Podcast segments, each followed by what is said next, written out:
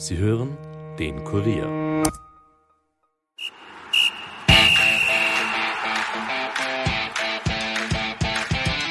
Nachspielzeit. Der Euro-Stammtisch des Kurier. Mit Ulrike Kriegler. Gestern hat Österreich in Bukarest gegen die Ukraine 1 zu 0 gewonnen und damit sind wir zum ersten Mal bei einer EM-Runde in der K.O.-Phase. Die Freude ist groß bei uns allen. Unsere Gäste heute sind Heinrich Dorner, Sportlandesrat im Burgenland und ORF-Moderatorin Alina Zellhofer. Die perfekte Besetzung, um den gestrigen Abend noch einmal Revue passieren zu lassen. Unser Experte Mohamed Akagülitz ist auch schon da. Schönen Mittag an alle, die bei der Nachspielzeit im Euro-Stammtisch des Kurier dabei sind und auch alle, die via Nachspielzeit-Podcast mit dabei sind. Alina, schön, dass du da bist. Hallo. Im Unterschied zum ORF heute mal auf der anderen Seite. Ist das aufregend? Äh, ganz ungewohnt und ehrlicherweise ähm, ist es auf dieser Seite fast ein bisschen, äh, bin ich ein bisschen nervöser. Ja, weil du hast die Fäden nicht in der Hand, die habe ich in der Hand. So ist es. Aber es ist hier sehr gemütlich und wir sind bei einem Stammtisch, ihr dürft trinken, ihr dürft essen. Bei uns ist es sehr gemütlich. Also man braucht nicht nervös sein. Für dich ist das ja auch gerade ziemlich stressig, oder? So eine Euro, das ist ja schon mal was anderes als dein Sportalltag normalerweise? Was hat sich denn verändert? Ähm, es ist definitiv momentan eine hochintensive Arbeitsphase. Also es geht tatsächlich von Montag bis Sonntag, von früh bis spät durch. Es ist ja nicht nur die Zeit, die man tatsächlich ähm, Sender verbringt, im Studio sitzt, sondern auch die Vorbereitungszeit, äh, die man braucht, um sich mit den jeweiligen Teams auseinanderzusetzen. Man muss natürlich auch im Auge haben, wie laufen die anderen Spiele, wo man nicht selbst präsentiert, welche Ergebnisse gibt's da, welche Leistungen. Also es ist eigentlich fast äh, rund um die Uhr Fußball momentan, aber das ist ja irgendwie auch schön. Ja, und so ein Ereignis hat ja auch einmal ein Ende auch wieder, weil so nach dem Finale ist alles wieder vorbei. Wobei dann fangen die Olympischen Spiele gleich mal an. Also es bleibt spannend. Aber ihr kennt einander, oder? Weil der Papa war Trainer, als du bei Rapid, warst. Ja, genau, ja. Äh Damals ist äh, ja der Josef Wickersberger zum Nationalteam gewechselt und der Georg Zellhofer ist dann bei uns als Trainer engagiert worden. Wir haben auch eine ganz äh, lustige Anekdote. Im Sommerurlaub steige ich aus dem Flieger, komme ins Hotel und wer steht da? Der Trainer. Der Trainer. ich habe auch ein schönes Foto mitgebracht. Jetzt weiß ich nicht, ob ich das hin, aber es war wirklich schön. Wir haben dann gemeinsam auch ein, ein, eine gemeinsame Erinnerung noch äh, äh auf ein Foto äh, noch Aber man ist schon ein bisschen unentspannter, wenn der Trainer äh, da ist. natürlich ein bisschen anders. Ist, ist, schon ein bisschen anders. Aber da ist auch äh, der Alex noch oben, der jetzt der Trainer bei der Vienna ist. Dein Bruder? Ja, genau. Voll sind noch im jungen Alter, das ist jetzt mittlerweile 15 Jahre her. Ja, aber du warst nicht mit dem Mohammed auf Urlaub? Ich war damals nicht mit auf Urlaub, aber ich stelle mir es auch nicht so entspannend vor, wenn man mit dem Chef auf Urlaub ist. auf keiner, auf keiner Seite. Wo haben Sie, wo hast du, entschuldige, wir sind aber du, wir sind ja. bei einem Stammtisch, wo hast du denn geschaut gestern, das Spiel? Zu Hause, ganz gemütlich mit äh, meinen Burschen, die äh, Zwillinge, sechs Jahre. Äh, ich versuche die gerade ein bisschen in die Fußballwelt äh, reinzuholen. Reinzuzwingen. 90 Minuten sind sehr lange, aber sie waren begeistert dabei und äh, ja, war sehr gemütlich, auf gemütlicher Basis sozusagen. Ukraine gegen Österreich in Bukarest. Apropos Bukarest, in der Stadt wurde gestern gefeiert von Fans aus beiden Lagern, einfach aus dem Grund, weil man feiern durfte.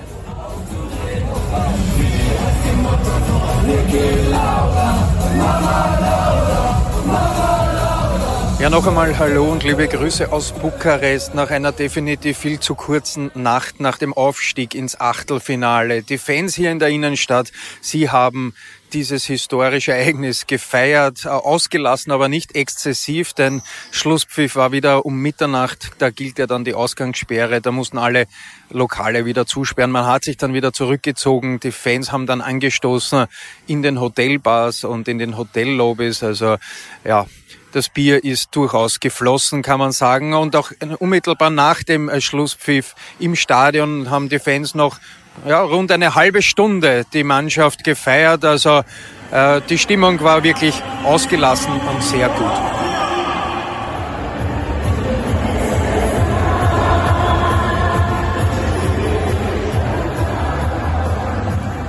Es ist unglaublich, oder? Österreich ist in einem Achtelfinale bei einer Euro. Das gab es noch nie. Und auch bei einer Weltmeisterschaft ist es schon eine Zeit lang her, dass man in eine K.O.-Phase gekommen ist. Das war 1954.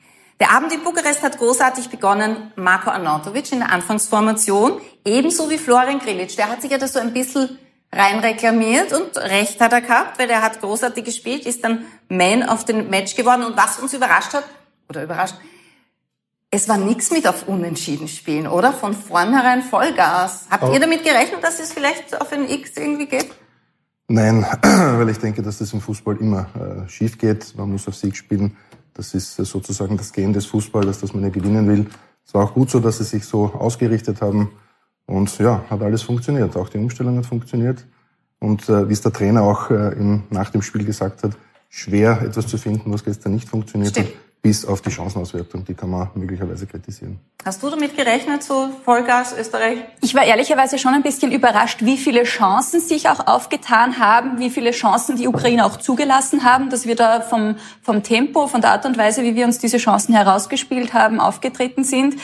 Ja, man hätte natürlich sich ein bisschen einen komfortableren Vorsprung schon herausspielen können in der ersten Hälfte, wenn man was suchen will, aber das ist Jammern auf hohem Niveau und äh, ich finde gerade die ersten 45 Spielminuten waren sehr mitreißend. Mhm. 1 zu 0 nach 20 Minuten durch Christoph Baumgartner nach einer Ecke von David Alaba. Baumgartner mit der Sohle, oder? Wird das die Sohle von Bukarest dann? Ja, ist natürlich ein bisschen ungewöhnlich, aber äh, in so einer Situation, wo es relativ eng ist im Strafraum, nach einer Standardsituation, versucht man mit irgendeinem Körperteil noch den Ball irgendwie ins Tor zu lenken und diesmal war es die Sohle. Es passiert auch mal, dass man mit der Schulter, mit dem äh, Oberkörper, mit dem Oberschenkel und diesmal war es halt die Sohle. Bleibt so, der Spitz von Izmir und die Sohle von Bukarest. mein Gott. Er musste aber gleich danach raus, also er ist vorher mit dem Kopf zusammengestoßen mit einem anderen Spieler, mit einem Ukrainer. Ähm, und dann kam Alessandro Stöck. Wie schwer ist das, wenn man nach so kurzer Zeit, wo man ja noch nicht aufgewärmt ist, wo man noch nicht damit rechnet, als er Startspieler rein muss? Was denkt ihr? Also ich glaube, dass die alle äh, so vorbereitet sind und auch so in das Match gehen, dass sie wirklich jederzeit einsatzbereit sind. Die lauern ja irgendwo auch auf ihre Chance und gerade in so einem wichtigen Spiel, glaube ich, muss man allzeit bereit sein und äh, da setze ich das voraus und ich glaube, das hat Alessandro Schöpf dann auch gezeigt. Er hat sich er hat super gemacht, recht, recht schnell schwer, dann auch, ja auch von, eingefunden. Von 0 auf 100 trotzdem. Nein, es ist, es in der Pause geht man aufwärmen, aber so Nein, also es wird schon vor dem Spiel auch äh, ein gemeinsames Aufwärmen statt, eine kurze äh, kurzes Aufwärmen für die Spieler, die nicht von Anfang an spielen und ein intensiveres Aufwärmen für die, für die Spieler, die beginnen. Ähm, es kommt ja noch hinzu, dass äh, diese, dieser Zusammenstoß schon vorher war. Das ja, heißt, vor dem Tor. Genau, Baumgarten hat ja schon vorher gesagt, dass er sich nicht mehr so gut fühlt. Mhm. Ja, das heißt, es war schon ein Zeichen nach außen. Und da hat der Trainer schon äh, gewusst, da kann was passieren und hat äh, natürlich hier Schöpf schon zum Aufwärmen geschickt. Das heißt, so unvorbereitet ist er natürlich nicht reingegangen. Das Einzige ist natürlich, es ist nicht üblich, dass man in der ersten Halbzeit eingewechselt wird. Das ist vielleicht die einzige, die einzige Überraschung, aber sonst, wie gesagt, also die sind schon vorbereitet. Christoph Baumgartner hat gesagt, ihm hat ordentlich der Schädel gebrummt. Man hat es auch gesehen, es war so eine richtige Beule. Wird das wieder bis Samstag? Davon gehe ich aus. Und ich glaube, wenn man mal die Chance hat, äh, in einem Achtelfinale gegen Italien im Wembley Stadion, dann wird äh, das Kopfweh wahrscheinlich heute schon wieder vorbei sein. Äh, ich wünsche es ihm zumindest, aber der wird schon reinbeißen. Ich glaube, so eine Chance äh, bekommt man nicht alle Tage. So gesehen, glaube ich, kann man sie mental über das Kopfweh hindurch beißen und, und mal schauen, wie der Trainer aufstellt, aber ich gehe davon aus, dass er, wenn er fit ist, wenn er fit ist, wieder dabei sein. Also ich habe mit seiner Freundin noch geschrieben, sie war ja auch da, Freundin von Christoph Baumgartner, Sandy Sobotka, und sie war da. Ich habe geschrieben, äh, ich freue mich so für euch und hoffentlich ist alles in Ordnung und sie hat dann auch, es geht in den Umständen entsprechend gut. Aber ich glaube, so beim Interview ist ihm noch nicht ganz so gut gegangen, oder? Es hat nur ein bisschen... Ja, ich glaube, äh, es muss das Ganze auch einmal ein bisschen sacken, weil äh, der war ja wirklich in einem Wechselbad der Gefühle. Ja. Die Verletzung auf der einen Seite, dann wahrscheinlich das Adrenalin, das ordentlich gepumpt hat nach dem Tor. Bin mir auch nicht sicher, ob vielleicht die Hitze und die Luftfeuchtigkeit mhm. da auch noch ein bisschen mitgespielt mhm. haben, dass da der Kreislauf gestern auch angeknackst war. Aber bis Samstag, ich glaube, das geht sich aus mit, ein, mit einem. Also das mit, mit der Luftfeuchtigkeit kann ich wirklich bestätigen als, aus Erfahrung. Wenn es vor dem Spiel regnet und dann geht die Sonne auf und dieses Stadion ist so eng, es dampft herinnen, man glaubt, man erstickt drinnen beim Laufen. Also es ist wirklich so, dass und das Spiel war ja sehr intensiv und man glaubt, man ist in einem Dampfbad drin und kriegt keine Luft herinnen. Jeder Sprint und jeder Lauf tut weh. Und da kann ich wirklich sagen, also Hut ab vor der Leistung, vor allem mhm. erste Halbzeit. Ja, zweite Hälfte hat man dann gemerkt, ja, dass, dass die Kräfte ein bisschen schwinden. Genau, dass die Kräfte ein bisschen schwinden, weil wie gesagt, es war sehr, sehr intensiv. Aber es hat man auch auf der anderen Seite gesehen. Also die haben ja dann einfachste Bälle aus fünf Metern nicht mehr an den Mann gebracht. Äh, und, Aber äh, alle, Gott sei Dank. Alle, ja. ja alle. Da, da, leidet halt dann die Technik drunter. Mhm. Wenn man dann so müde ist und die einfachsten Dinge, Dinge funktionieren dann nicht.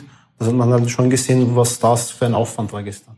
Aber es war ja trotzdem so, dass wir zum ersten Mal so gespielt haben, wie wir das eigentlich alle erhofft haben, oder? Also wir kennen ja diese Spiele alle. Die spielen in der deutschen Bundesliga, die spielen international ganz viele Spiele. Was die können, wissen wir ja. Wir kennen ja jeden Einzelnen ganz genau. Und trotzdem hat es bis jetzt nicht so geklappt. Weder in der Vorbereitung, es hat schon gegen Dänemark begonnen, in der WM-Qualifikation. Ähm, bei den Vorbereitungsspielen schon gar nicht. Auch gegen Nordmazedonien. Gut, da haben wir zwar gewonnen, aber es war trotzdem nicht so. Und jetzt plötzlich die Pässe sind angekommen, man hat zweite Bälle gewonnen. Äh, okay, wir haben auf, von Dreier auf Viererkette umgestellt, aber das war ja nicht immer der Grund. Also es gibt schon sehr viele Gründe, warum man an einem Spieler die Leistungsfähigkeit nicht abrufen kann. Also begonnen von, du hast jetzt taktische Dinge angesprochen, Umstellung Vierer, Dreierkette, ob man gut vorbereitet ist auf den Gegner oder nicht. Es gibt mentale Dinge, wie gehe ich in das Spiel, wie viel Druck habe ich, äh, schaffe ich es wirklich alles abzurufen. Es gibt nebenbei diese ganzen Dinge, was wir jetzt vorhin angesprochen haben, Wetter, äh, wie heiß ist es, wie intensiv wird das Spiel. All diese Dinge spielen eine Rolle und gestern ist sehr viel zusammengekommen und man muss wirklich auch da der Mannschaft gratulieren, dass sie gerade in seinem Druckmoment, wo es wirklich um alles geht und, und wo alle äh, nur mehr erwarten, dass äh, es hoffentlich gut läuft, dass dann man wirklich auch diese Performance dann bringen kann. Die Erleichterung war ja groß und war auch sehr zu spüren, oder? Ja, ich habe gestern ehrlicherweise so ein bisschen eine, einen Flashback gehabt an die Euro 2016. Ich war damals ja in Frankreich und habe mir dann wirklich gedacht, die hätten ja damals schon das Zeug dazu ja, gehabt, absolut. diese Gruppenphase zu überstehen. Und das war extrem bitter. Da ist nichts gelaufen, da hat nichts zusammengepasst. Äh, da war irgendwie das Spielglück nicht auf unserer Seite. Dann hat es stimmungstechnisch sich in eine Richtung entwickelt, die man sich nicht wünscht bei einem Großereignis. Und ich habe mir dann gestern gedacht, es kann ja nicht sein, dass das jetzt wieder so läuft.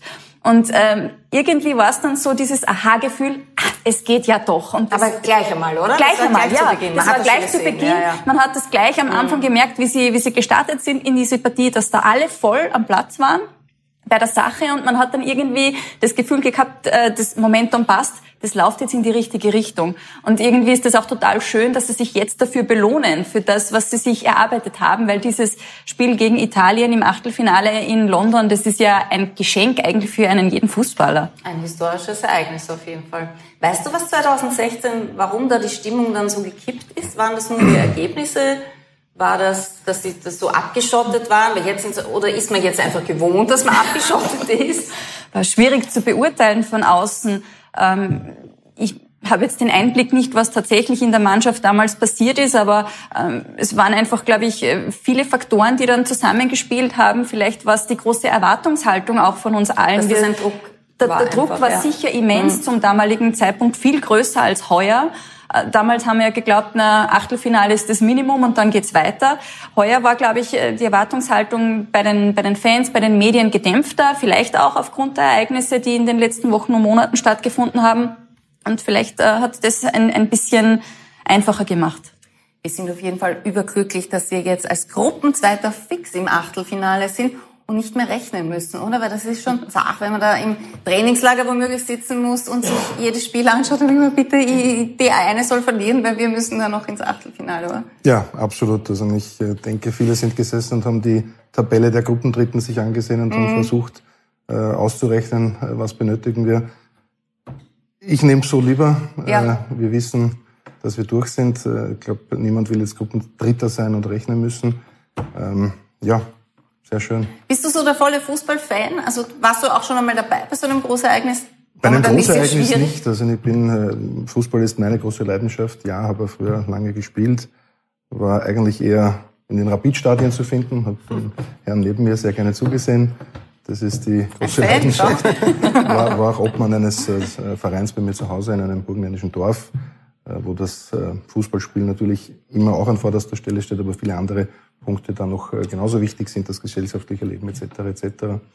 Also so gesehen hat der Fußball schon mein ganzes Leben auch geprägt. Ja. Und plötzlich hat dann Franco Foda alles wieder richtig gemacht, oder? Das ist oft so beim Trainer. Ich meine, du weißt das auch von zu Hause. Der Papa Trainer, der Bruder Trainer. Plötzlich wandelt sich das so.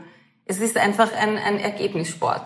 Ja, es ist auch irgendwie so ein bisschen die Hassliebe zum Fußball, finde ich. Das ist so, äh, wenn der Erfolg da ist, äh, dann, dann äh, bist du im Flow und dann gehst du dahin und oft kann man sich gar nicht so recht erklären, weil man nichts anders macht. Und mhm. dann gibt's halt auch die Momente, wo es in die ganz andere Richtung umschlägt und du bemühst dich und du versuchst Dinge zu verändern und an Schrauben zu drehen und es geht nichts. Also es ist, es ist von so vielen Faktoren abhängig.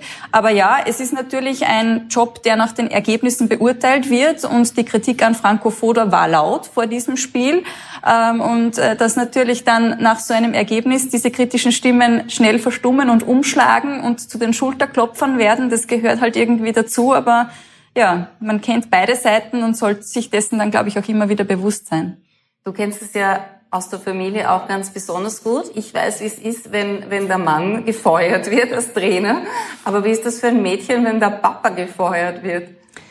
Es ist schwierig, ähm, weil es natürlich die ganze Familie irgendwo mit beeinflusst. Natürlich, ähm, es wird in den Medien darüber berichtet. Es ist natürlich auch die Stimmung nicht gut zu Hause. Äh, oft ist es ja auch so, dass es verbunden war mit einem Ortswechsel. Ja, der kommt heim und sagt, du, wir wohnen ab morgen in Wien, juhu. Ge genau, genau. Also es ist, es hängt ja sehr viel mehr dran als jetzt der, der Job per se, sondern es ist die Familie betroffen. Es geht äh, darum, dass man nicht weiß, wie geht's, wie geht's weiter. Es ist so schnelllebig. Es kann äh, heute dort sein, morgen da. Es ist schon äh, sehr große Flexibilität von allen gefragt. Aber was man natürlich dann auch irgendwann einmal lernt, ist, es ist Teil des Geschäfts. Ja. Es gehört dazu. Also ein bisschen Distanz dazu. Genau, man muss sich mhm. irgendwo dann auch einmal ein bisschen davon distanzieren und sagen, okay, das ist so, es gibt niemanden im Fußball, der nur erfolgreich war und selbst in den Top, Top, Top liegen, also José Mourinho. Niemand ja. würde anzweifeln, dass das ein guter Trainer ist. Jeder, äh, glaube ich, unterschreibt, dass der absolute Topklasse ist und dennoch hat, hat er eine, eine, Liste mit Vereinen, wo er gefeuert wurde, mhm. was aber nicht heißt, dass er nicht erfolgreich war. Absolut, ist halt so, gehört zum Geschäft.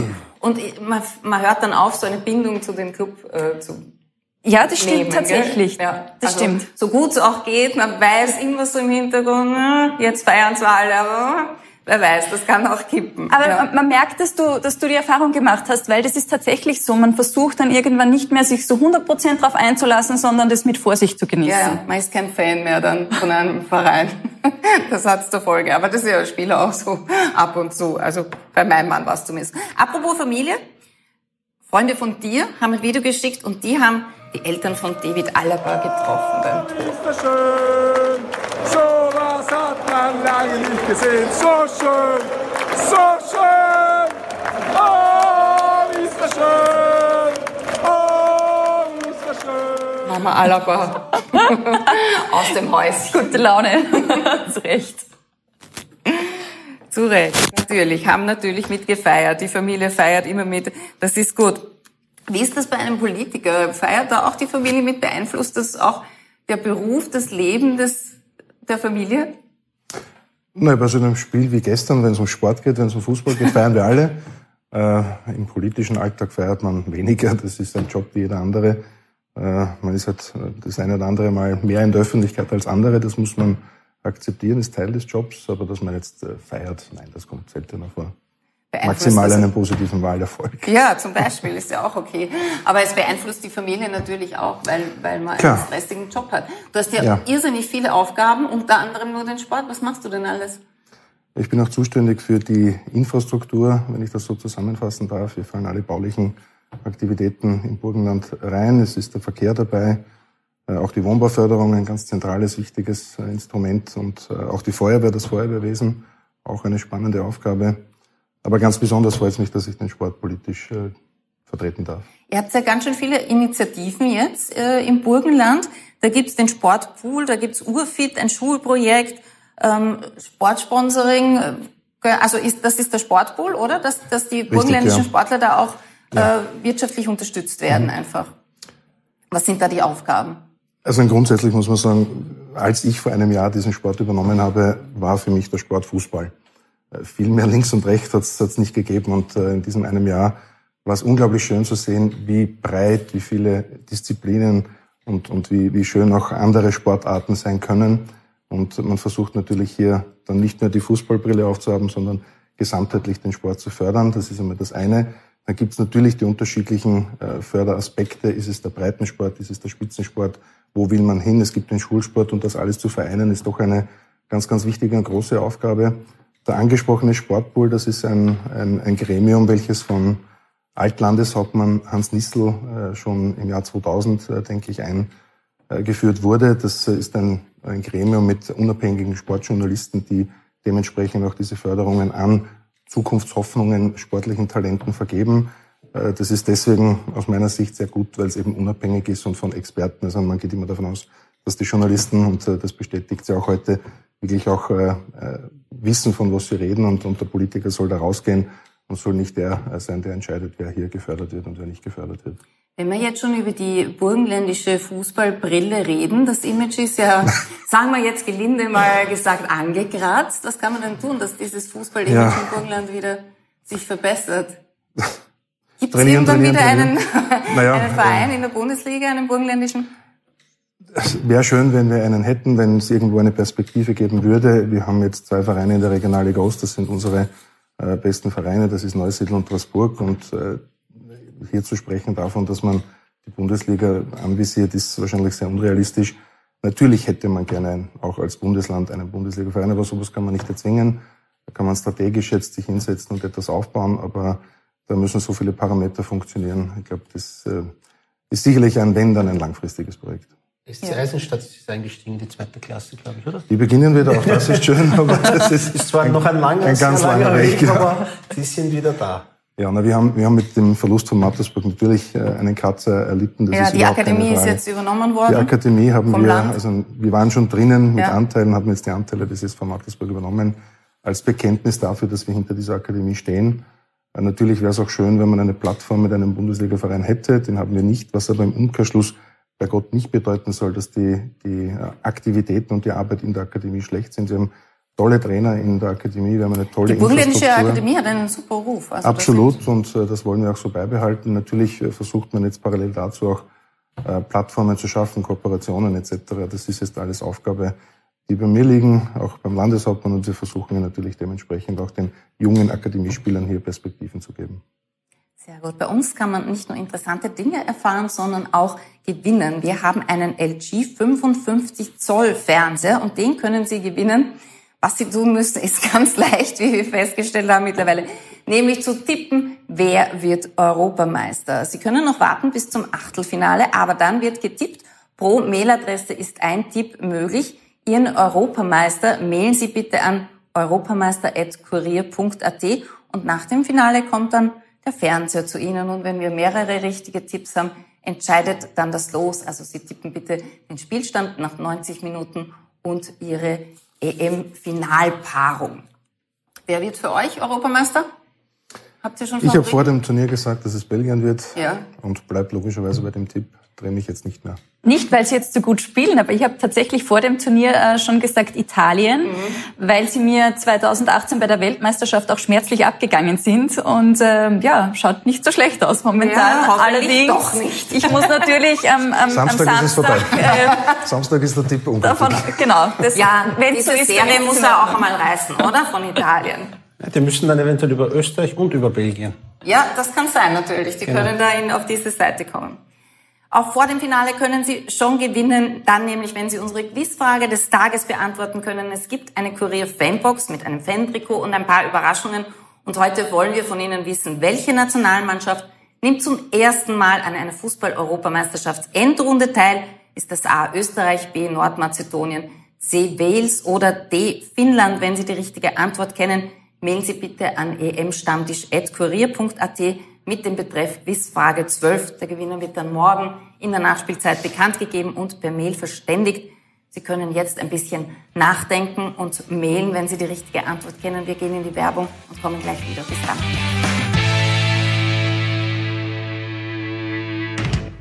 Ein Hinweis in eigener Sache. Wir würden uns freuen, wenn ihr uns helft, unser Podcast-Angebot noch weiter zu verbessern. Dafür müsst ihr einfach auf kurier.at slash podcastumfrage gehen und ein paar schnelle Fragen beantworten. Vielen Dank für eure Hilfe.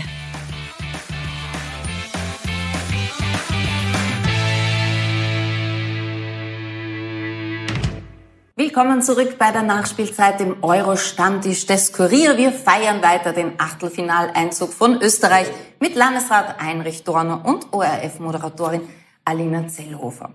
Österreich hat also die Ukraine mit 1 zu 0 geschlagen. Ein zweites Spiel gab es in der Gruppe auch noch, war für uns halt nicht so wahnsinnig interessant. Aber Niederlande hat 3 zu 0 gewonnen gegen Nordmazedonien. Gestern war Serge Falk, der Schauspieler, zu Gast und der hat genau dieses Ergebnis getippt. Wir haben gerade darüber gesprochen in der Pause. Ist gar nicht so leicht, wenn man so Tipps abgibt, aber Serge Falk hat's erraten. Ein klares Ergebnis für die Holländer war eine klare Sache. Ne? Aber das Österreich-Spiel? Das, das Österreich-Spiel hat niemand erraten, ne? 1 zu 2 hat Kurt, Kurt Gager getippt und das Serge Falk hat auf ein Unentschieden getippt. Also 0-0 hat er 0-0 hat er getippt, ja. Genau. Also ein die Hälfte hat er erraten, sagen wir so. Die Holländer haben jetzt neun Punkte und ziehen mit einer weißen Weste ins Achtelfinale ein. Und Nordmazedonien ist Vierter geworden, waren zum ersten Mal dabei. Gestern hat noch der Oldie-Star Goran Pandev nach knapp 70 Minuten hat er seine Trainer, äh, seine, seine Trainerkarriere begonnen wahrscheinlich und seine Teamkarriere beendet unter großem Applaus. Ja, gestern gab es auch noch die Gruppe B, Russland gegen Dänemark und Finnland gegen Belgien. In der ersten Hälfte ist nicht viel passiert in beiden Spielen. Nur Dänemark geht gegen die Russen durch einen Weitschusstreffer von Damsgaard in Führung. Pausenstand 0 zu 1 für Dänemark und 0-0 bei Finnland gegen Belgien. Und dann haben sich die Ereignisse überschlagen. Äh, die Dänen sind ja sowieso Sieger der Herzen, oder? Das zweite Tor der Dänen hat dann Yusuf Paulsen geschossen. Es gab noch einen Anschlusstreffer der Russen durch einen Elfmeter aber Tor 3 und 4 fällt auch noch für die Dänen. Gleichzeitig treffen die Belgier im Parallelspiel 1 zu 0 durch einen Torwartfehler von dem bisher überragenden Lukas Radetzky, haut sich den Ball selber mit der Hand ins Tor und dann trifft auch noch der Lieblingsspieler 2 zu 0 für die Belgier. Romelu Lukaku hat sich Aber da im haben ja über Zufall. Also Ball geht an die Stange, der Thomas ja. geht auf die Hand, Grein. Also das ist schon Schade, ein, um den, für den tut's mir leid, weil der war wirklich ein Zufallsprodukt. Aber wenn man jetzt, äh, du jetzt auch meine Lieblingsspieler angesprochen hast, wenn man jetzt äh, für mich jetzt persönlich äh, den Spieler suchen müsste, der bei dem Turnier bis jetzt sicher äh, der Beste war, ist für mich eindeutig der Romelu Lukaku, weil er in allen drei Spielen wirklich äh, hervorragend gespielt hat, Top-Leistung gebracht hat und, und äh, sowohl selber Tore erzielt, halt auch Tore vorbereitet hat. Und ähm, da kann man schon noch einiges erwarten von ihm. Wer ist so für euch der Spieler, der euch am meisten beeindruckt hat? Bei Italien, finde ich, äh, gab es schon auch einige, die herausgestochen sind. Also Manuel äh, Locatelli mit seinen zwei Treffern, aber Romelu Lukaku, das unterschreibe ich total. Ähm, auch Kevin De Bruyne, der irgendwie der totale Gamechanger bei den, mhm. bei den Belgiern ist, wenn er mit dabei ist. Also da gab es schon einige, die, die wirklich gute Leistungen gezeigt haben. Großens bei Deutschland auch ja. ein unfassbarer Auftritt gegen ja. Portugal. Absolut. Kann ich nur bestätigen. Also ja. wäre jetzt sehr unseriös, ich habe nicht jede Partie äh, gesehen, aber äh, Lukaku ist natürlich einer, der dazu zählt. Kevin De Bruyne, also ich kann es wie gesagt nur bestätigen. Das ja. Manchmal ist ja äh, so, dass wenn man vorher so eine Verletzung hat und sich dann ein bisschen erholt hat als Fußballer, dass man dann bei einem Großereignis noch die nötige Energie hat, da zu so performen, oder? Natürlich, also man hat Wie die Möglichkeit, Beispiel Kevin De Bruyne. Genau, man hat die Möglichkeit, dass man vielleicht danach sich ein bisschen ausruht, aber ist das so, wenn man anschaut, wie viele Spiele der gemacht hat, ich weiß es jetzt nicht genau, aber äh, der hat gespielt Premier League, da wissen wir schon, wie viele Spieler die haben. Äh, Champions League Champions bis zum Ende. Cup ja. und, und englischer Cup, also und äh, der hat schon einige Spiele in dem, bei dem Nationalteam, also der kommt sicher auf 60 bis 70 Spiele und äh, da die kurze Pause, natürlich hilft's vielleicht, aber da spielen sicher auch andere Faktoren eine Rolle. Sie sind jetzt, äh, sie gehören wieder einmal zu den Geheimfavoriten, wenn nicht zu den Topfavoriten. Und äh, sie wollen es jetzt endlich auch einmal beweisen. Und sie haben es sehr eindrucksvoll bewiesen in den Gruppenspielen. Dann schauen wir, was jetzt noch auf uns zukommt. Der Schwalk war gestern da, der ist ja ein Belgier und der hat gesagt, in Belgien ist das Land so geteilt, da gibt's die Believer und die Nicht-Believer. Also die an den Europameister glauben oder eben nicht. Die Belgier sind aber souverän im Achtelfinale, treffen dort am Sonntag in Sevilla auf einen Drittplatzierten und die Dänen spielen gegen Wales am Samstag in Amsterdam. Und die Finnen, die müssen noch warten, ob sie zu den besten vier Drittplatzierten gehören. Aber die Schweiz ist schon mal besser und Ukraine ist auch schon also, mal besser als die Finnen. Finnland? Finnland. Finnland ist dritter. Ist hat drei Punkte ja, und ein genau, Torverhältnis von minus zwei. Die Schweizer vier genau. Punkte mit minus eins und Ukraine drei Punkte. Die Schweiz, die Schweiz ist durch. Ne? Genau. Die Schweiz ist durch, richtig, weil die haben schon zwei Drittplatzierte hinter sich gelassen. Russland ist ja eingebrochen die letzte Viertelstunde. Wenn sie ja, diese zwei Tore nicht erhalten, dann sind sie, glaube ich, Gruppendritter. Richtig, ja. Weil dann nämlich die direkten Duelle der drei zählen und äh, da hätte es vielleicht noch gereicht, aber. War das eine mühsame Rechnerei, oder? Ich habe da gedacht, Gott sei Dank war das beim österreichischen Spiel nicht so, da wäre ich durchgedreht, wenn man da dauernd rechnen muss. Ja, das hat man so. im Stadion gesehen. Also die, da war ja, ja, ja jeder mit dem Handy. Das Abseits da von den Belgiern, dann hast ja. du im Stadion gehört, oh, Jubel. Ja. Ah, nein, Schluss, aberkannt. Genau, dann wieder aberkannt, dann wieder doch Führungstor, dann da fehlt das Tor. Und, ja, ja, und am Schluss hat man gesehen, die, genau, die Dänen in dem Kreis mit einem Handy und haben das, das Handy äh, ja. Ja, ja, genau, ja. die Seite neu geladen. Kommt jetzt genau, wann ist das Spiel? ich habe auch gedacht, trotzdem wäre das schon durch. Ja. Also dieses Spiel, wenn ich das vielleicht mal anmerken darf, war schon Werbung für den Fußball. Absolut. Das war traumhaft zu, zu, zuzuschauen und, und die Emotionen und auch den Einsatz der, der Dänen, die ja in Wahrheit, und ich hoffe, wir sind uns da einig, aus meiner Sicht auch schon gegen Finnland ein Topspiel abgeliefert Auf haben und dort Fall. nicht belohnt wurden. Mhm. Und gegen Belgien kann man 1 zu 2 verlieren. Auch dort hatten sie Chancen. Genau. Wenn man sich die Statistiken anschaut, waren die da auch schon nicht so schlecht. Also bin sehr froh, dass die das noch geschafft ja, haben. Ja, und nach so einem Vorfall, oder? Absolut, absolut. Es war echt ein Gänsehautmoment dann ja. gestern, als das äh, fix war, auch dass sie in Kopenhagen gespielt haben mit äh, den Fans im Rücken und irgendwo sieht dieses Gemeinschaftsgefühl, das dann hochgekommen ist, das ist irgendwie so schön zu beobachten und, und ich, ich glaube, es gibt niemanden, der Dänemark das nicht gegönnt hat, dass sie jetzt ins, ins Achtelfinale eingezogen sind. Ich finde auch die Aktion, wenn du einen fragwürdigen Elfmeter bekommst, der zum Anschlusstreffer führt, die haben sich 20 Sekunden geärgert, haben abgehakt, Spiel geht weiter und machen dann. Ja, stimmt, das kann man sich von ihnen abschauen, auf jeden Fall. Sehr, sehr schön zu beobachten. Raus aus dem Hirn. Die mussten genau. ja schon einiges wegstecken an, an Vorfällen. Ja. Die haben dann auch noch so schöne Treffer gestern. Also das Absolut, war ja jetzt auch ja. nicht irgendwie ein, ja. ein Gewurschtel, wo du irgendwie mit Mühe und Not drei Punkte einfährst, Absolut. sondern das war ja tatsächlich unfassbar, was da geliefert wurde. Super. Aber nochmal auf Zufall. Es waren zwei Weitschüsse. Da ist natürlich die Wahrscheinlichkeit, wir reden immer von Wahrscheinlichkeiten, die Wahrscheinlichkeit natürlich gering, aber das, zum Beispiel das dritte Tor, da schießt, da stehen genau drei Spieler in der mhm. Schusslinie, die bewegen sich leicht, der Tormann sieht den Ball im letzten Moment. Also das, das Glück, da geht er fast aufs, mitten aufs Tor. Also normalerweise, wenn er den Ball sieht, äh, mhm. schaut die Sache anders aus, aber wie gesagt, das spielen dann doch Zufälle, dass der genau in der Schusslinie steht und den Ball dann nicht sieht. Die Akalyse sagt immer, Fußball ist ein Zufallssport. Ja, man muss als Trainer diese ganzen Dinge mit berücksichtigen. Natürlich versucht man, äh, die, den Zufall so weit wie möglich äh, äh, zu vermindern. Zu beeinflussen. Genau, auch. aber es bleibt immer wieder ein gewisser Zufallsfaktor mit dabei. Wir haben gestern wieder Weitschüsse, wir haben Stange, der Ball geht an die Stange, prallt dem Tormann auf die Hand, geht ins Tor. Das sind schon Dinge. Oder eben ein fragwürdiger Elfmeter ist ja auch ein Zufallsprodukt, das Tor. Das sind halt Dinge, die halt schon ein Spielgeschehen beeinflussen können und auch natürlich in weiterer Folge die Tabellensituation und vielleicht auch den Turnierverlauf und den Turniersieger.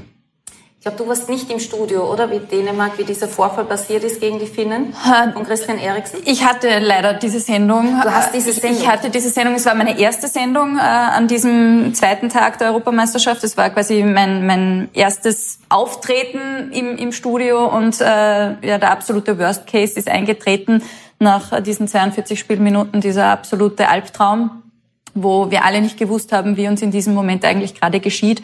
Also es war, war wirklich ein, ein sehr unschöner Moment. Und mhm. äh, ja, das passiert normal in 100 Jahren nicht. Und ich glaube, äh, wir waren alle sehr äh, ja, beschäftigt damit, irgendwie mit dieser Situation umzugehen, weil man ist natürlich emotional betroffen. Äh, keiner weiß, wie reagiert man, wie geht es jetzt weiter, was ist da tatsächlich passiert. Also es war war wirklich nicht schön, aber äh, Gott sei Dank, und das ist das Allerwichtigste, geht's ihm gut und, und ist er wieder gesund. Und äh, ja, ich, ich hoffe tatsächlich, dass er auch wieder auf den Fußballplatz zurückkehren kann und auch wieder seine Karriere fortsetzen kann. Mhm, da gibt's ja noch ein paar Vorzeichen, die man noch klären muss.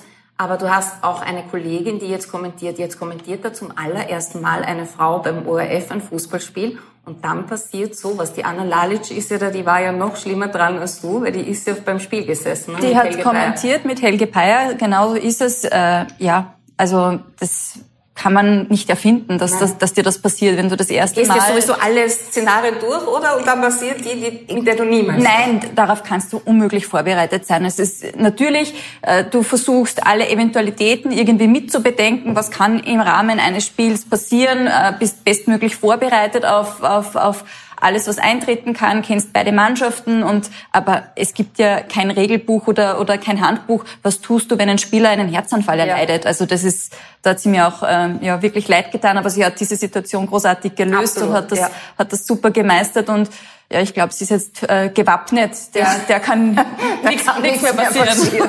Oder wie geht's euch grundsätzlich als Frauen in dieser Männerdomäne der Fußballmoderatoren und Sportjournalisten? Gut, also ich denke, ähm, wir ähm, haben uns ganz gut eingefunden in unserer Rolle und versuchen unseren Job zu machen, unabhängig davon, äh, wie das Verhältnis jetzt ist, wie viele Frauen und wie viele Männer am Bildschirm oder äh, beim, beim Kommentatorenmikro. Ähm, ich glaube, es ist eine gute Symbiose. Es ist ein Schritt in die richtige Richtung auch und ja, für meine Begriffe entwickelt sich das Ganze recht positiv.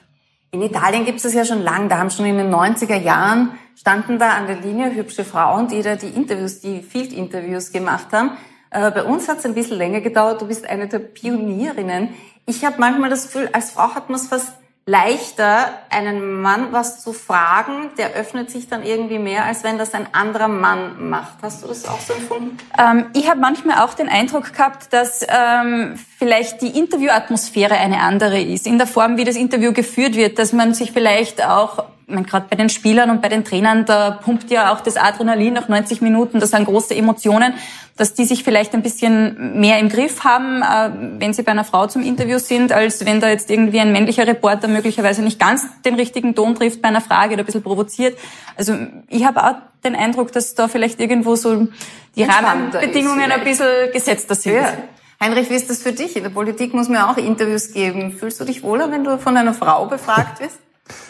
Äh, Eine gut aussehende Ehrlich gesagt noch nie darüber nachgedacht, aber ich äh, finde, macht da jetzt keinen Unterschied, um ganz ehrlich zu sein. Äh, ist beim Sport vielleicht was anderes. Vielleicht äh, weckt es was in mir, was ich jetzt nicht schildern kann, aber wie gesagt, ich glaube, das ist beim Sport mit der Emotion, die dahinter steht, also so, so Adrenalin vollgepumpt bin ich selten bei, bei Interviews. Da geht es auch um vielleicht nicht so emotionale Themen wie äh, ja, Verkehr kann auch emotional sein, gut, das, das äh, mag schon sein, aber na, macht da jetzt keinen Ja, man muss sich auch irgendwie rechtfertigen oder, oder verschiedene Fehler erklären oder sonst was. Das ist im Fußball ja, ja, ja, dann auch nicht anders. Du bist ja ein Fußballfan, wir haben hier ein Bild. Heinrich in Rot-Weiß-Rot mit Also du wirst selten zu hören kriegen, was ist das für eine depperte Frage. Genau, das, wird, das braucht man sich als Frau dann auch nicht sagen. Genau, ja, ja, absolut. Wir haben auch gestern in Rot gespielt, oder? Das müssen wir besprechen noch. Äh, wie ist das für euch, Rot äh, als Farbe für, für, für unsere Spieler Österreich? Wir haben unsere Farben Rot-Weiß-Rot und gestern in Rot und schon hat's geklappt, oder? Wenn man das in Verbindung setzen will, also ich, ich bin damit aufgewachsen und für mich war das immer Rot-Weiß-Rot. Also, genau. Ja. ja. Also ich muss auch sagen, die schwarzen, schwarz-türkisen Dressen sind schon gewöhnungsbedürftig. Mhm. Weil man ist gewöhnt, entweder rot, weiß-rot oder weiß-rot, weiß zu spielen und Jetzt sind wir schon gewöhnt. Früher, genau, früher war dieses, dieses Schwarz-Weiß. Ja. Also mein Mann hat immer noch in diesem Weiß-Schwarz und ich habe mir gedacht, warum spielen wir nicht in Rot? Das sind so schöne Farben. Gegen Italien, wie werden wir da spielen? Was glaubt ihr? Gut, die Italiener spielen wahrscheinlich in Blau. In Blau, also dann wahrscheinlich. Schwarz-Türkis kommt da wahrscheinlich kommt da wahrscheinlich gar, gar nicht. Wir müssen in Rot. Ich mag ja Blau-Rot, ist immer wie ein Wutzler, oder? Das schaut immer, sind immer super Farben. Schauen wir noch auf das heutige, auf den heutigen Abend, denn heute geht's weiter mit Gruppe D um 21 Uhr.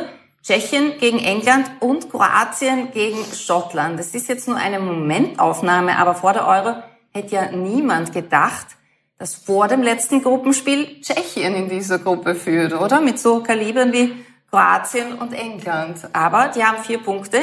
England zwar genauso, aber die Tschechen haben Schottland mit 2 zu 0 besiegt. Wir erinnern uns an dieses Tor von Patrick Schick äh, der, ja. wo es der schottische Goalie da, sagen wir mal, mit der Abstandsregel ein bisschen zu genau genommen hat. Äh, die Tschechen haben bis jetzt drei Tore, alle drei von Patrick Schick, der ist ja in der deutschen Bundesliga bei Bayern 04 Leverkusen. Aber was glaubt ihr, laufen da schon die Telefone heiß? Gibt es da schon ein paar Angebote trotzdem? Hat noch Vertrag bis 2025. Na, ich meine, er ist eh bei einem guten Verein in der deutschen Bundesliga. Bayer Leverkusen gehört ja doch zu den äh, Top-Vereinen in der deutschen Bundesliga. Wollen Sie zumindest immer? genau, wollen zumindest. Und ähm, glaube nicht, dass er irgendwie vorhat, irgendwie so, vor allem wenn man so einen langfristigen Vertrag hat, da gehe ich davon aus, dass er erst vor kurzem verlängert hat. Mhm. Und das heißt, er wird schon dort glücklich sein. Was glaubt ihr so? Hat er noch Ziele? Na, Ziele wird er noch haben und äh, dass eine Großveranstaltung wie eine Europameisterschaft oder Weltmeisterschaft immer eine Bühne ist, um sich zu präsentieren und gegebenenfalls äh, aufzufallen und äh, sich für Transfers äh, zu bewerben. Ja, ob das jetzt in den Einzelfällen dann noch wirklich so kommt. Aber gehört auch zu den Spielern des Turniers, oder? Er hat in, in seiner Gruppe definitiv schon mal den Stempel aufgedrückt ja. und bin auch gespannt. Also ich traue ihm heute durchaus auch gegen England einen Treffer zu. Ist ja bis jetzt der Parade-Torschütze. Und wenn wir schon geredet haben, die Spiele des Turniers, du hast es schon äh, Gosens auf jeden Fall. Ein Shooting Star Locatelli, haben wir schon gesagt, und natürlich auch Christian Eriksen, oder? Der ist auch so ein, ein Hero. Der ist sowieso in, in den Herzen der Fußballfans tief verankert nach allem, was da passiert ist. Mhm. Die Engländer hingegen haben die Kroaten zwar mit 1 zu 0 besiegt, aber im Inselduell gegen die Schotten gab es nur ein X. Heute also England. Gut, die zwei sind ja schon durch. Ja. Weil wir wissen ja, dass es zwei äh, Gruppendritte gibt, die nur drei Punkte haben. Das heißt, mit vier Punkten sind sie aber im Achtelfinale. Frage ist halt, gegen welchen Gegner gegen sie spielen werden. Gegner sie und auch, im, auch äh, beim Spiel Kroatien gegen Schottland. Der Gewinner ist auf jeden Fall im Achtelfinale. Vier Punkte reichen, äh, wenn wir die anderen Gruppen schon kennen. Also du meinst, man will gar nicht gewinnen, weil Sieger der Gruppe D trifft im Achtelfinale auf den Zweitplatzierten der Todesgruppe F. Genau. Vielleicht will man gar nicht Erster werden. ja, das ist Sagen, die, na, die Tschechen, die sollen aber... Genau, wir sind ja genau jetzt in der Situation, was wir schon in den vorherigen Sendungen besprochen haben. Jetzt bist du durch, jetzt rechnest. Auf mhm. welcher Seite äh, des Turniers willst du? Auf welcher Seite wird es einfacher vielleicht? Und äh, mhm. auf welcher Seite sind die, die Gegner vielleicht nicht so stark äh, das für ein, für ein Weiterkommen? Und ja. Zweitplatzierte kommt äh, als Zweitplatzierte auf den Gruppen Zweiten der Gruppe E. So, da kann man noch recht wenig sagen. Ne? Gruppe E. Äh, das kann noch, das ja, kann, kann noch viel sein. sein. Das sind die Polen, Slowakei, Spanien, Schweden Gruppe. Gut, wenn man diese Seite der Tabelle anschaut, also da ist zum Beispiel Italien dabei, Belgien dabei, F1, das ist die Todesgruppe, der erste der Todesgruppe, wenn man D2, also die Seite ist schon. Ja. Kann noch alles passieren. Ne? Also Öst, Österreich hat Österreich. Ja, wir sind schon souverän bitte. Also bis ins Finale warten sehr viele gute Warten ein paar gute Gegner. Wir sind jetzt richtig aufgewärmt. ja, ja, genau. Wir haben uns jetzt eingeschossen. Kroatien, Schottland geht es um alles oder nichts? Wir sind ein bisschen enttäuscht von den Kroaten, oder? Enttäuscht, überrascht auf jeden Fall. Also ich hätte sie mir stärker vorgestellt. Von den Schotten äh, auch überrascht. Also ich habe das Spiel England-Schottland gesehen. Das war, das war eigentlich äh, überraschend aus meiner Perspektive, dass die Schotten sehr gut aufgetreten sind. Deswegen fällt es mir unglaublich schwer, heute diese Tipps hier dann zu notieren. Mhm. Ähm, und das Spiel ist ja, also ist, eine der Mannschaften muss gewinnen. Also die müssen ja. gewinnen, ja. weil ein Unentschieden sind sie beide draußen. Ja. Das heißt, spätestens, alle spätestens die letzte halbe Stunde erwarten wir offenes Visier. Offenes Visier, genau. Wenn es bis dahin nicht schon entschieden ist. Genau. Mal schauen, was erwartest du dir von diesem Spiel? Ja, auch ähm, dass das tatsächlich alles oder nichts gespielt wird. Also wir haben diese Partie, ich habe sie heute im Studio, Kroatien gegen Schottland ab 20.15 Uhr bei uns in ORF 1. Insofern sind das gute Voraussetzungen, weil da was passieren muss. Und dann ja. weißt du, die beiden Mannschaften können nicht auf ähm, Abwarten spielen und da kann man sich nicht irgendwie ähm, ja gemütlich auf ein Remis einigen, sondern da müssen beide alles in die Waagschale ähm, werfen. Und das sind, finde ich, gute Voraussetzungen dafür, dass wir ein spannendes Spiel und hoffentlich auch viele Tore sehen. Aber die Kroaten, wir haben schon ein paar Mal hier drüber gesprochen beim Stammtisch. Äh, wir sind ein bisschen enttäuscht. Die waren Finalist bei der WM. Stimmt da irgendwas im Team nicht? Für uns wirkt es zumindest so.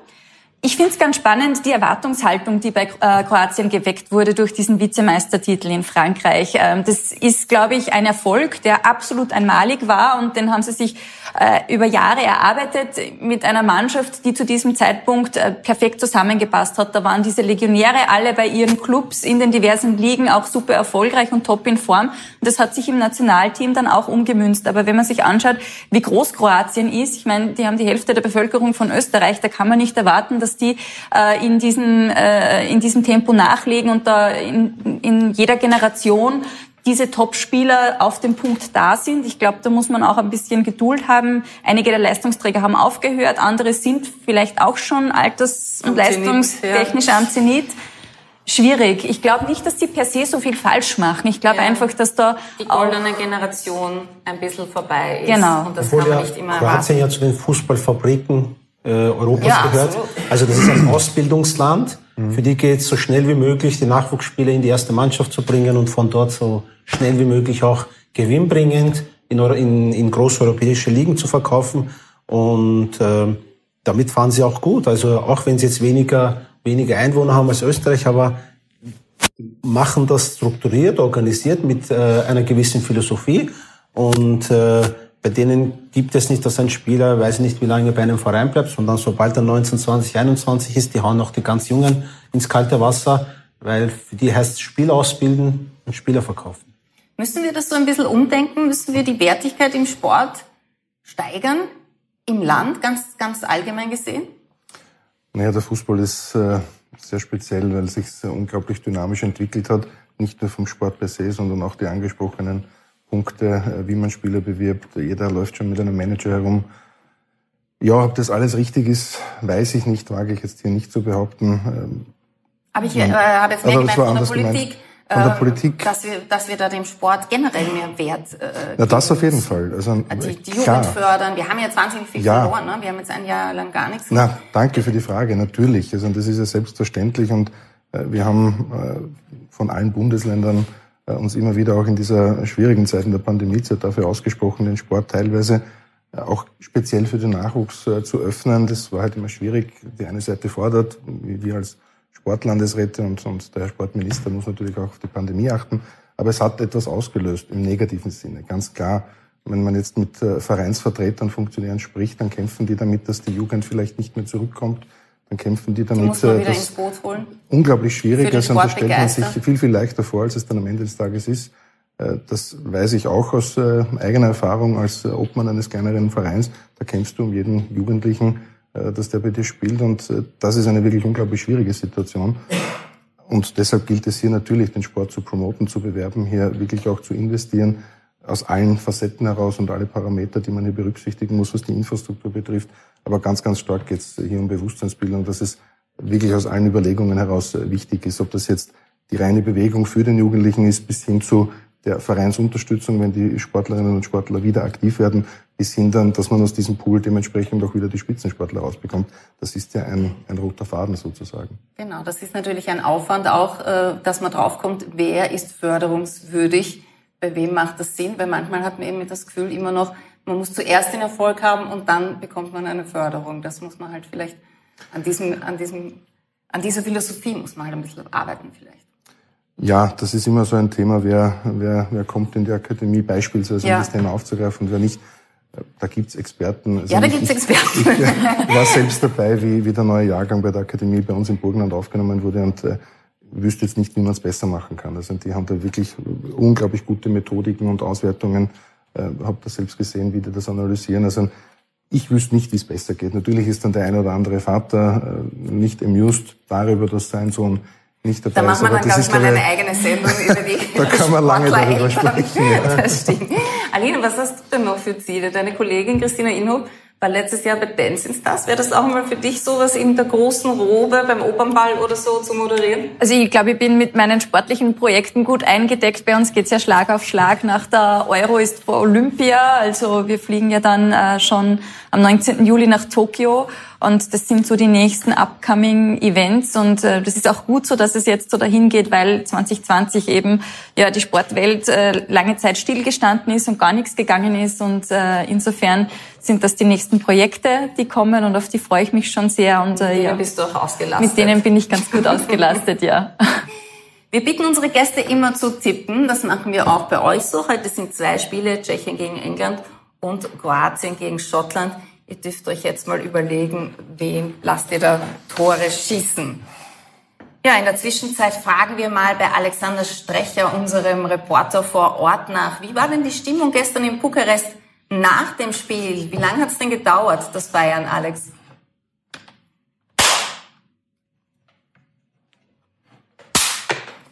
Ui.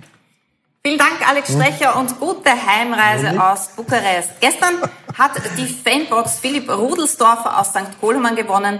Er hat gewusst, es waren sechs Spieler, die viermal bei einer Endrunde dabei waren. Lothar Matthäus, Peter Schmeichel, Alessandro Del Piero, Edwin van der Sar, Lilian Thuram und Olof Mielberg. Und heute wollen wir von Ihnen wissen, welche Nationalmannschaft nimmt zum ersten Mal an einer Fußball-Endrunde teil. Aufpassen, es ist ein bisschen gefinkelt. Ist das A Österreich, B Nordmazedonien, C Wales oder D Finnland. Und wenn Sie die richtige Antwort kennen, mailen Sie bitte an emstammtisch.kurier.at und im Betreff Quizfrage 12.